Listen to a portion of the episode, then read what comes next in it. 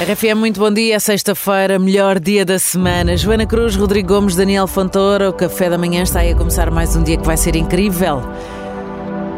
Criar expectativas acerca dos outros leva-nos a grandes desilusões, muitas vezes, não é?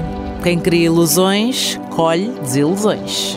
É normal também que tenhamos sempre algum entusiasmo perante alguém que possamos contar, não é? Com certas atitudes para as quais nós trabalhamos também para ter de volta.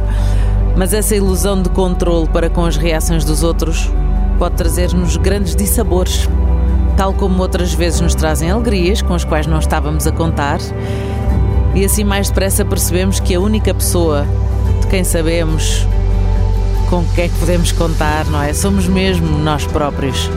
E às vezes até aí nos surpreendemos, portanto, se achamos que com os outros vai ser diferente, então se calhar vamos lá abrandar um bocadinho esse acelerador, mas que sejas sempre surpreendido pela positiva.